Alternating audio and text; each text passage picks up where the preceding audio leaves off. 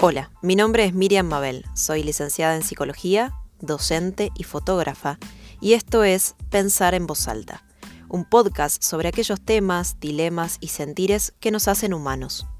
Una invitación a conversar juntos, juntas, a la distancia.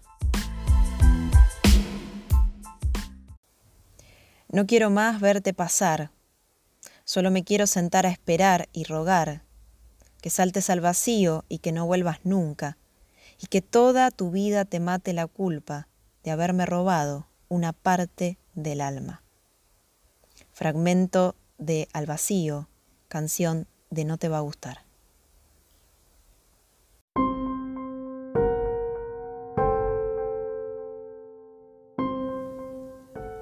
Una de las frases más escuchadas, leitmotiv por excelencia, suele ser, el que se enoja pierde.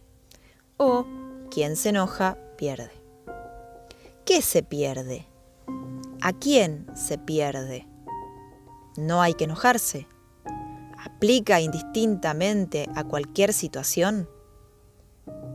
En el seminario El deseo y su interpretación, el psicoanalista francés Jacques Lacan explica que un afecto fundamental como la cólera no es otra cosa que esto. Lo real llega de golpe. En el momento en que nosotros hemos hecho una muy bella trama simbólica, o todo va muy bien, el orden, la ley, nuestro mérito y nuestra buena voluntad. Uno se da cuenta de golpe de que las clavijas no encajan en los pequeños agujeros. Algo no encaja. Algo que se esperaba procediera de tal o cual manera resulta otra cosa.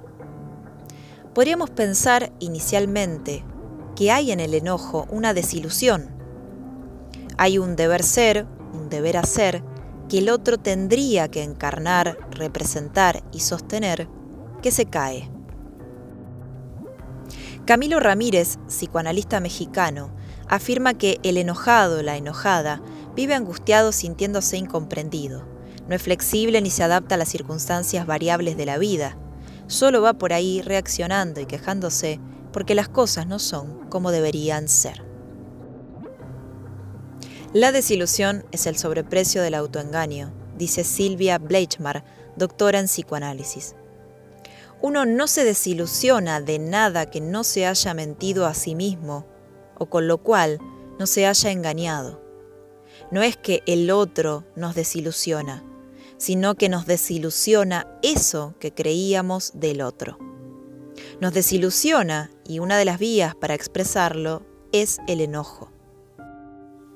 Obviamente, esto no quita que el otro tenga su cuota de responsabilidad sobre nuestra desilusión o sobre nuestro enojo, pero lo que cae es la ilusión que uno se había hecho. La ilusión de que el otro cumpliera con su trabajo, de que el otro asistiera a ese evento, se acordara de tal fecha, de que el otro me cuidara, de que el otro me amara. El enojo es una salida que aparece por la angustia que genera ver que algo se termina.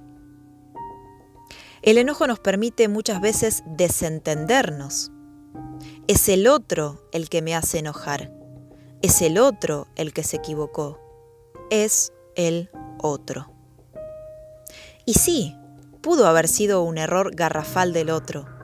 Pudo haber sido una situación de injusticia del otro hacia mí. Pero entonces, ¿qué hago yo? Porque al otro quizás no le importe. Quizás no lo perciba de la misma manera. Quizás no pueda asumir su cuota de responsabilidad. Incluso, quizás, aunque nos duela, no le corresponda asumir ninguna responsabilidad por nuestro enojo.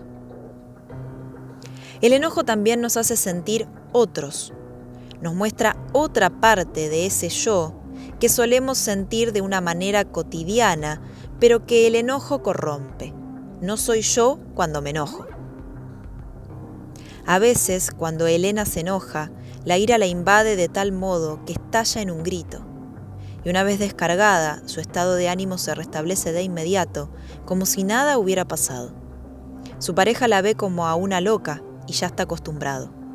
pero a ella le intriga lo ajeno que le resulta ese grito, que sale de su boca inesperadamente. Escribe en una viñeta clínica Carlos Gussetti.